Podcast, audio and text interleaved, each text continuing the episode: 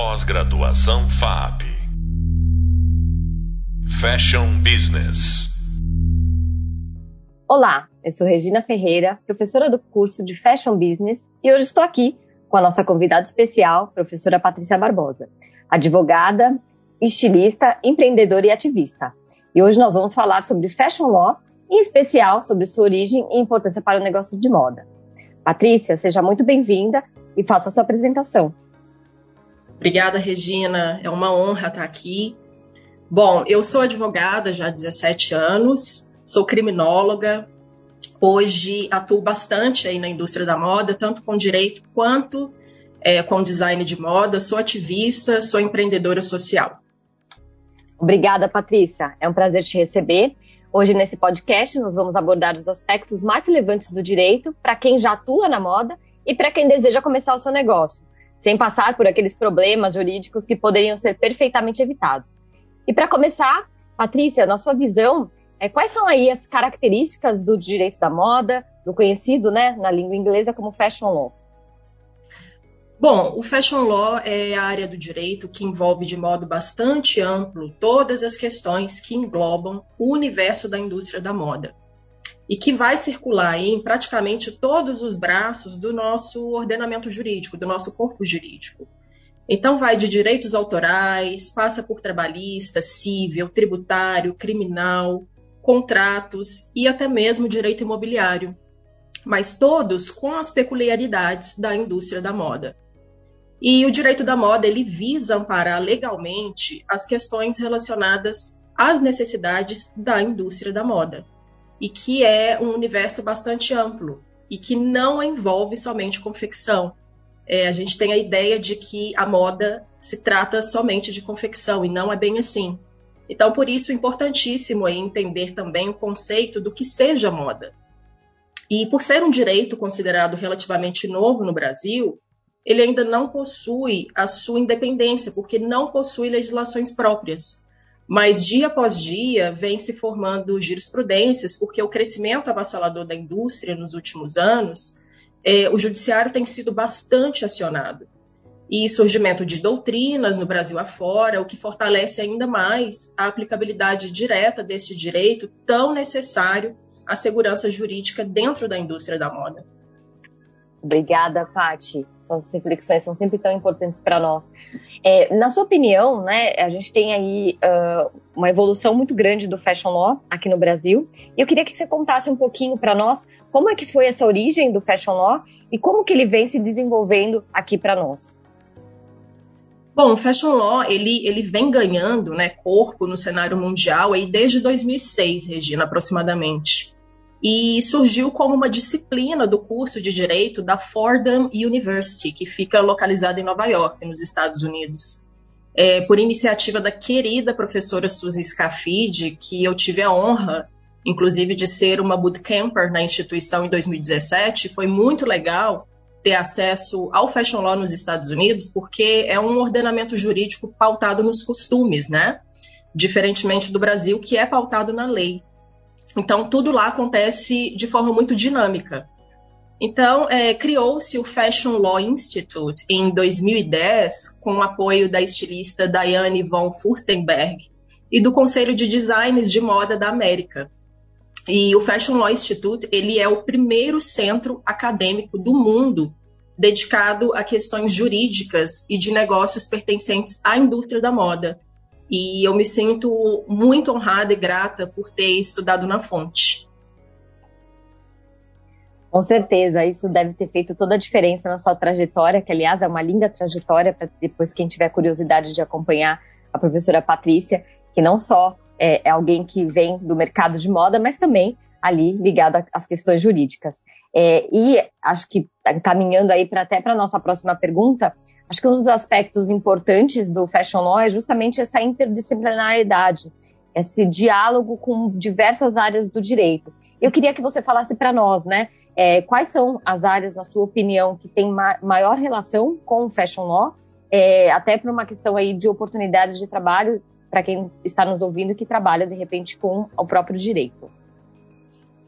É exatamente isso, Regina. O direito da moda é um direito multidisciplinar. porque a moda é multidisciplinar, né? É, e para atender essas necessidades diversas, faz-se necessário um ordenamento jurídico que acompanhe o crescimento da indústria. Então, como eu disse anteriormente, é um direito que circula por todas as áreas, quase todas as áreas, e que não abrange somente a propriedade intelectual, como muitos pensam, né? E a propriedade intelectual ela pode ser considerada a base do direito da moda, ou uma das bases, mas não é somente sobre essa vertente. Então, assim, a meu ver, as principais áreas são a propriedade intelectual, obviamente, é, que envolve, por exemplo, demandas relacionadas a marcas, patentes, desenho industrial, direitos autorais, é, no direito penal envolvem os crimes né, dentro da indústria, como a pirataria, contrafação e tantos outros.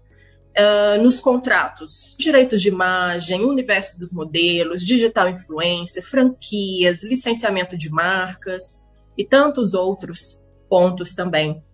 Na área do direito do trabalho, por exemplo, envolvem as contratações com facções, direito dos trabalhadores em toda a cadeia produtiva, os direitos ambientais, direitos humanos e tantas outras peculiaridades que envolvem a moda e que o direito da moda só veio para fortalecer e gerar, né, e dar, conceder essa segurança jurídica a todas as partes envolvidas na cadeia de produção.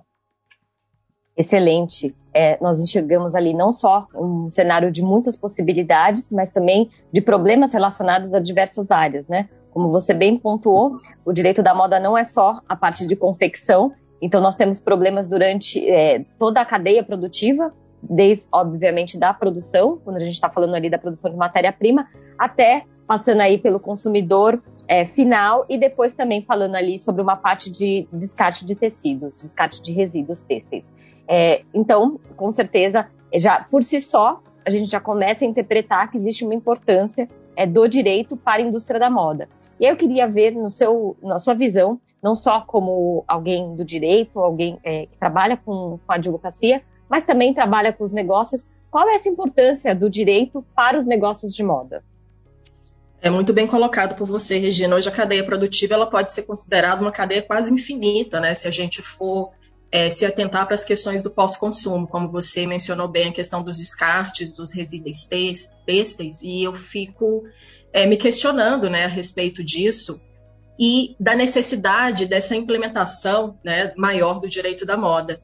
E a moda é uma das principais indústrias que, que movimenta a economia, não só brasileira, mas também a economia mundial, isso não restam dúvidas. Então, antes da pandemia, por exemplo, ela foi avaliada em 3 trilhões de dólares. E, como eu disse anteriormente, a moda não se resume somente à confecção. Então, tanto nos negócios da moda tradicionais e inovadores, há a necessidade fundamental de se ter o direito amparado às negociações entre todos os players que participam dessa cadeia. Então, eu não estou falando somente da indústria, eu falo de todos que atuam, né, de pequenos a grandes é, representatividades na moda e em todos os setores. E eu costumo falar, trabalhando para negócios de moda sustentáveis há quase 10 anos, que o direito da moda ele deve atingir a todos. O direito da moda ele não é somente para os grandes. Os pequenos já precisam ter a ideia também é, de que todos necessitam de segurança jurídica e isso pode ser um fator, inclusive, de se evitar prejuízos futuros dentro deste universo. Excelente. Vamos aproveitar, então, que você está aqui nessa oportunidade e gostaria que você falasse sobre esses negócios sustentáveis na indústria da moda, a sua importância e o crescimento disso, né? Nossa, essa passagem de, dos negócios tradicionais para os novos negócios que estão surgindo ou de negócios que já existiam e com certeza que foram criados e aumentados durante a pandemia. É, é, se fala muito de negócios tradicionais e dos negócios inovadores, né, Regina? Nunca se falou tanto de sustentabilidade como se tem falado ultimamente. E na verdade o que eu considero é que a pandemia ela foi um processo catalisador de todos esses processos que já estavam acontecendo. Então, já se falava muito de sustentabilidade, eu costumo falar, eu trabalho com sustentabilidade desde 2014, e eu vejo um progresso muito grande nesse intervalo de tempo, sabe? E, e hoje tem se falado muito. Eu acho que quando a gente entrou na pandemia e nesse processo, a gente questionava muito, né, acerca dessa reforma íntima que os consumidores estavam passando em função de necessidades diferentes que o mundo começou a viver com esse processo. Então, hoje eu vejo é, que a pandemia foi um processo catalisador, sabe, desses negócios de moda, desses eco-business, né, que eles chamam. E, inclusive, a minha empresa foi criada, que é um hub de negócios de moda sustentáveis, foi criado durante a pandemia em função das necessidades daquele momento, não só dos, dos consumidores, mas do que o planeta estava necessitando. Então, eu acho que é de suma importância falar de sustentabilidade e agir né, dentro é, dos negócios, é, as ações relacionadas à sustentabilidade, não só a sustentabilidade ambiental, não só o pilar ambiental, mas os outros pilares também, que são pilares sociais, econômicos e culturais. Então, eu vejo uma necessidade muito grande hoje é, das marcas de moda, principalmente, de já verem implementadas dentro do seu DNA a aplicabilidade direta desses pilares. Eu acho que não é uma necessidade mais. Eu acho que isso é uma obrigação. Assim, o planeta clama por esse acordar já há bastante tempo e a sociedade também. Perfeito, Patrícia. É, gostei muito das suas reflexões e nós vamos tratar sobre esse tema ainda com mais profundidade no próximo podcast. Mas eu gostaria de fazer uma última pergunta para você é, sobre essa relação do próprio direito com a moda. Né? Qual que é a importância para quem está nos ouvindo conhecer algumas noções gerais de direito e também é, qual seria a importância para quem é do direito que está nos ouvindo conhecer sobre a moda? Exatamente, muito bem colocada essa observação. Eu acho que eu costumo falar, Regina, que o bom advogado, o bom fashion lawyer, ele precisa conhecer sobre moda, ele precisa conhecer sobre chão de fábrica, ele precisa conhecer, ter uma noção é, dos negócios de moda. Porque, igual a gente falou, fica muito limitada essas questões de moda como confecção. Confecção é um dos negócios de moda, considerado tradicional.